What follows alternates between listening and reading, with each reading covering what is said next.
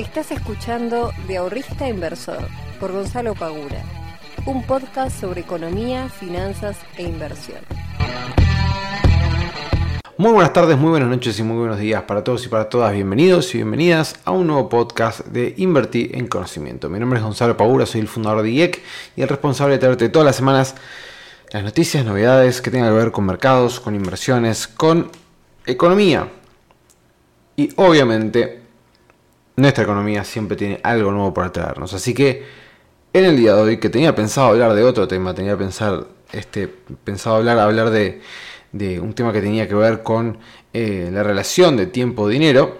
Eh, pero bueno, salieron nuevas normativas del dólar, eh, así que es inevitable tener que hablar de este tipo de, de temas. Así que hoy vamos a estar hablando de cuáles fueron las nuevas normativas que sacaron la, la, CNB y el Banco Central y cómo puede llegar a impactar esto a nuestro bolsillo, a nuestras inversiones, a nuestra operatoria común y corriente. Antes que comenzar, como siempre, agradecerles a todos ustedes que están del otro lado, escuchándome, acompañándome y tirándome buena onda todos los días. Les agradezco un montón, suma mucho sus mensajes y suma mucho también si tienen ganas de que hable de algún tema en particular que no haya hablado antes o que quieren que repita. Déjenme siempre un mensaje, va a ser bien recibido en Instagram para que pueda luego evaluarlo y si está bueno, si creo que puede llegar a aportar, lo hablamos, no hay ningún tipo de problema. Y como siempre decirles que en... Eh, están los enlaces de la masterclass del ebook para que puedan probar la academia por tres días de forma gratuita. Lo van a encontrar en la descripción de este podcast. Así que ya saben, vayan ahí, aprovechen todos los contenidos que, que nada, no les cuesta nada y de paso conocen y aprenden un poquito más. ¿sí? Bueno, gente, vamos a comenzar primero, antes de pasar al tema dólar, vamos a comenzar por el tema mercado, porque eh, nosotros también, más allá de las de lo que viene pasando acá con el tema del dólar, que ahora voy a estar hablando de eso. Pero tenemos también el tema de los mercados, que el mercado norteamericano viene haciendo su, recorte en los índices eh, y esto trajo algunas, algunos miedos a flor de piel, algunas, algunos temores de qué puede llegar a pasar con el mercado norteamericano. Si bien es verdad que viene recortando las últimas ruedas, y viene cayendo respecto a sus máximos, era totalmente esperable y si ustedes se fijan, hace bastante tiempo que se viene diciendo este, ojo porque el mercado cada vez está subiendo menos, si bien seguía subiendo, cada vez está subiendo menos, por lo cual puede llegar a venir algún recorte.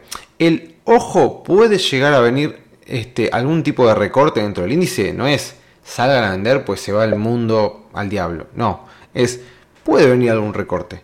Después quedan ustedes a ver si quieren afrontarlo, si quieren salir antes, si quieren tomar ganancias, qué es lo que quieren hacer. ¿ok?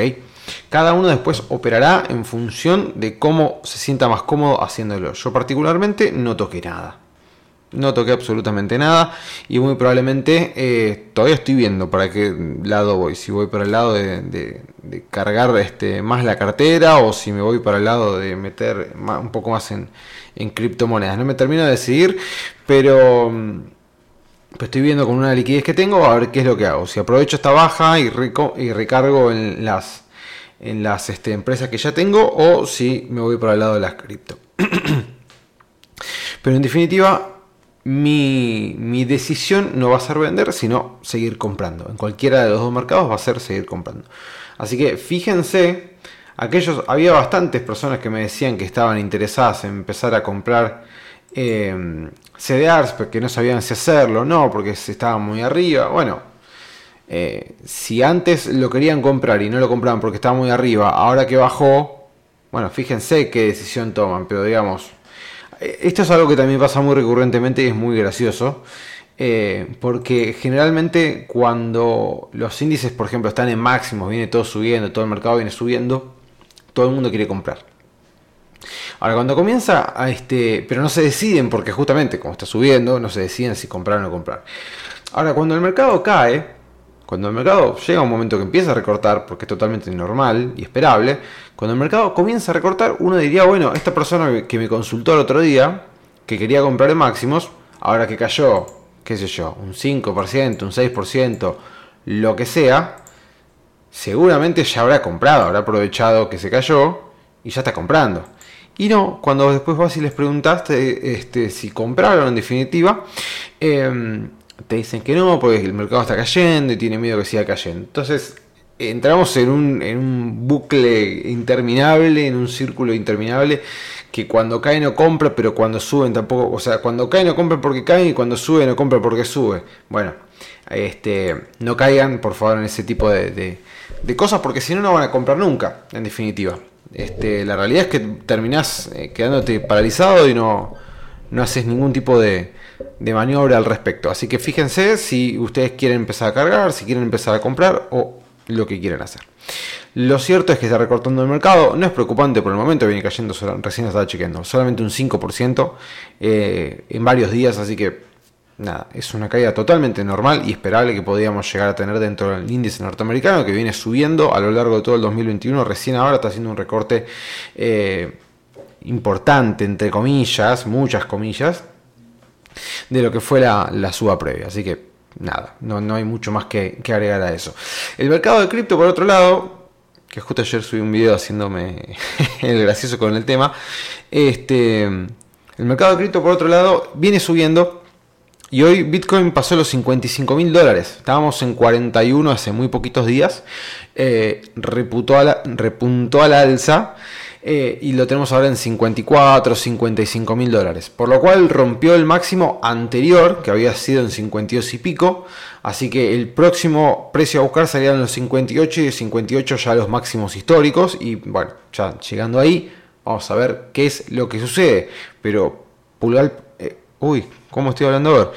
Este pulgar para arriba para, para, Bitcoin y para el mercado de criptomonedas que viene repuntando, que viene subiendo.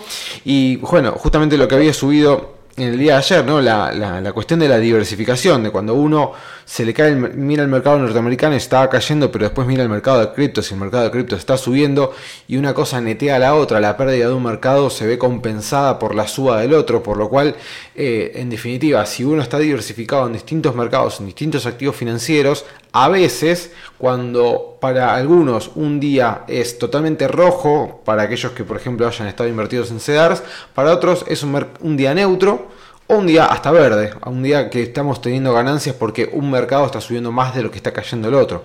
Y ahí recae nuevamente la importancia de la diversificación y una diversificación sana, no solamente dentro del mismo mercado, dentro del mismo activo, sino tratar de buscar distintos mercados, distintos activos que no tengan una correlación directa de uno a uno, ¿ok? Eh, así que eso es un punto muy importante a tener en cuenta y muy interesante también para aquellos de, que no lo estén haciendo hoy, bueno, que vean si les conviene quizás rotar un poquito la cartera y salir un poco de, esta, de este único mercado en el cual está invirtiendo y empezar a ver otro tipo de, eh, otro tipo de opciones que tenemos dentro del, mercado de capitales. Bien, bueno, vamos a meternos de lleno en lo que es el tema del día de hoy, que es eh, las nuevas regulaciones con el dólar de la CNB y del Banco Central. Bueno, no es novedad que el Banco Central viene gastando reservas eh, para tratar de controlar el tipo de cambio, eh, los tipos de cambios paralelos o los tipos de cambios financieros, mejor dicho, que cada día vienen subiendo un poco más y que le meten presión, obviamente, a la brecha del tipo de cambio este, oficial.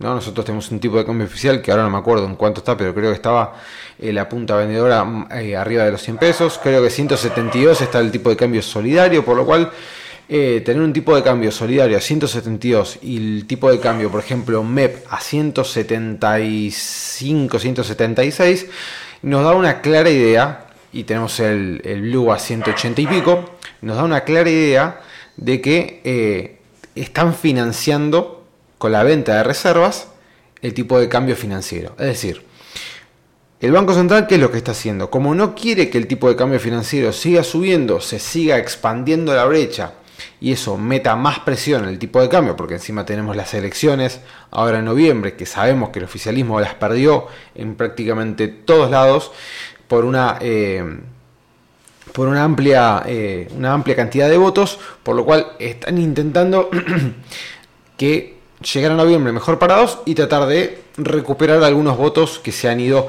para el lado de este, la, la oposición. Por lo cual, imagínense que si ya con este contexto se perdió, si encima el tipo de cambio sigue subiendo y se sigue poniendo más caro el dólar y esto le mete más presión a la inflación y bueno, los salarios se pierden más poder de compra y bueno, todo lo que ya sabemos, eh, imagínense que lo que menos quiere el gobierno es que el tipo de cambio suba, porque si el tipo de cambio sube, la situación de cada uno de nosotros estaría mm, este, peor si la medimos en términos de dólares en términos de poder de compra, por lo cual eh, ya ahí sería imposible repuntar o retomar cualquier tipo de elección de cara a noviembre.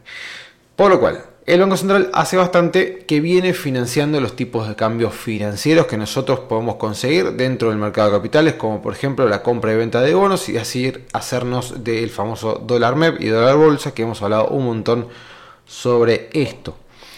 Em, si una, duda que, había eh, surgido el otro día es, che, pero si el, eh, nosotros cuando hacemos la compra y venta de bonos, y hacemos la compra y venta del ALE30, después lo vendemos en dólares, etc. ¿No es una transacción entre privados? ¿Por qué afecta a las reservas del Banco Central? Sí, es una transacción entre privados que si el Banco Central no se pusiera a interceder, no afectaría nada a las reservas. Esta es la realidad. O sea, es como que yo vaya y le diga a un amigo, che, tengo pesos, te quiero comprar dólares, ¿me vendes? Y él me diga, sí, bueno, ¿cuánto? A 180. Bueno, dale, toma, yo te doy los pesos, mi amigo me da los dólares y listo. ¿El Banco Central pierde reservas en esa transacción? No. ¿Acá las pierde? No. Ahora, ¿cuál es el problema? El problema es cuando el Banco Central quiere intentar de que el precio de ese tipo de cambio no suba. Porque como es entre privados, en definitiva, el precio que estamos pactando entre nosotros de cuánto vamos a pagar el dólar, lo define el mercado. Entonces el mercado mañana te puede decir, bueno, hacer dólar MEP cuesta 230 pesos por decir cualquier número. Eh, ¿El Banco Central pierde reservas? No, pero el tipo de cambio se le fue a 230. Entonces, como no quiere que pase eso, intercede. Al interceder, tiene que gastar reservas. Es inevitable. ¿Qué pasa?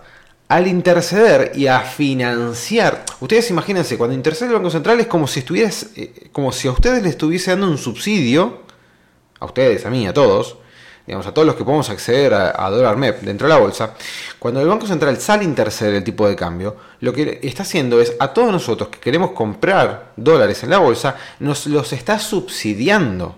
O sea, nos está diciendo, tomen chicos y chicas, compren dólares más baratos, yo les subsidio la parte. ¿Se entiende? cada vez que hay una, eh, interferencia dentro de lo que es el tipo de cambio por parte del Banco Central, nos están subsidiando los dólares. Los estamos comprando más barato de lo que el mercado los podría llegar a ofrecer si el central no intercediese.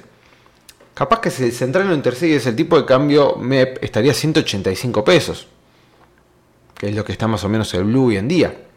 Pesos más, pesos menos. ¿Ok? Entonces, si ustedes me preguntan, che, ¿compramos dólares? Porque el otro día me preguntaban, che, eh, ¿me conviene comprar dólares para atesorar? Y sí.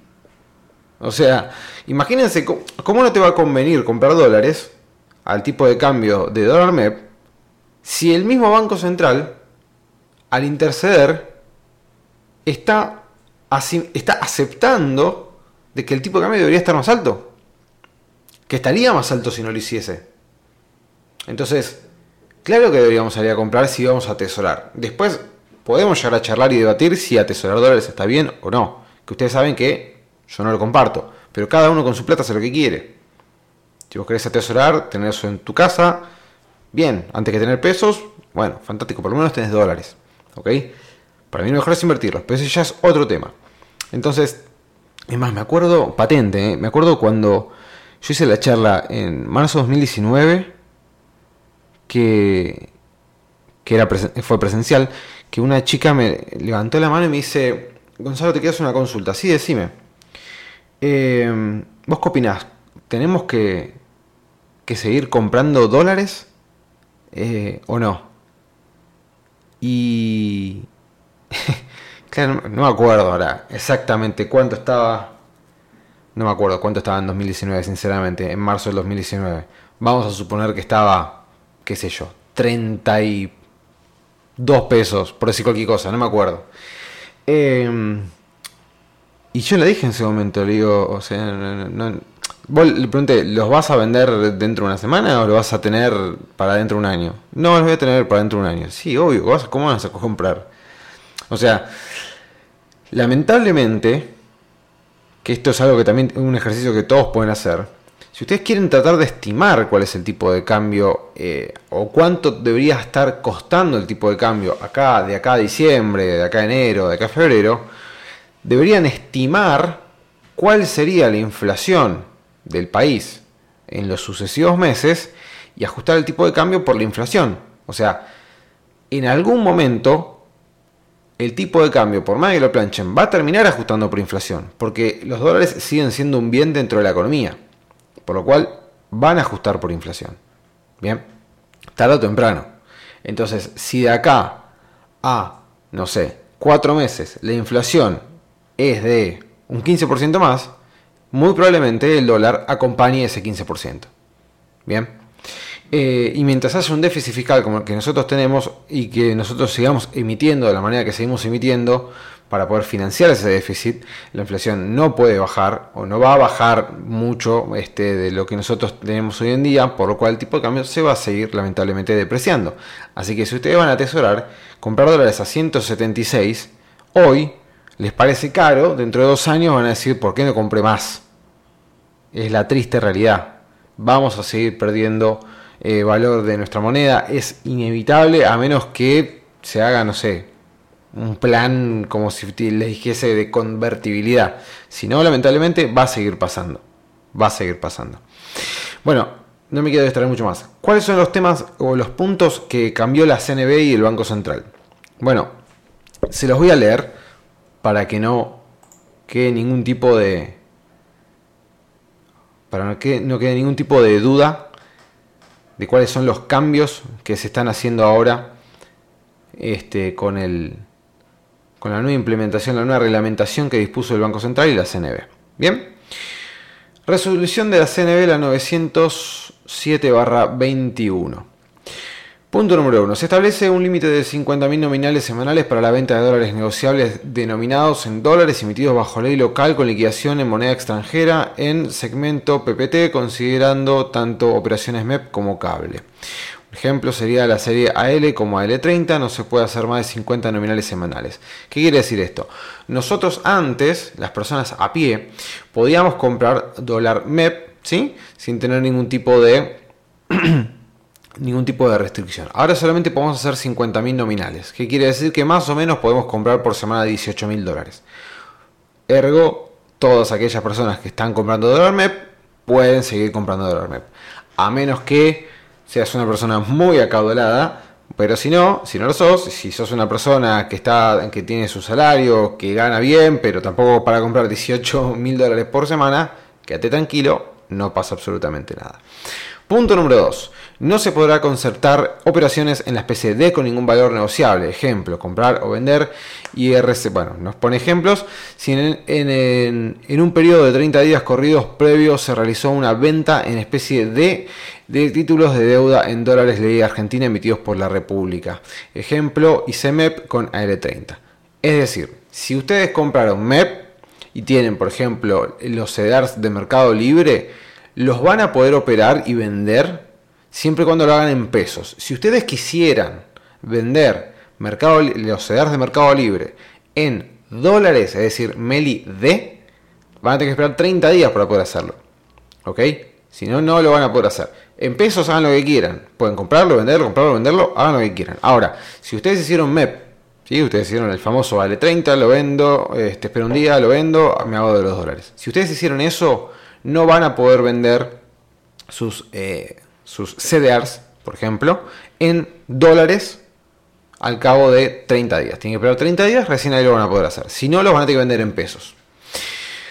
Eh, punto número 2, B. Además, el inversor se compromete a no concertar operaciones en especie D con ningún valor negociable 30 días después si realizó una venta en especie D de títulos de deuda en valores de ley argentina emitidos por la República. Bueno, es un poquito más de lo mismo que estamos hablando.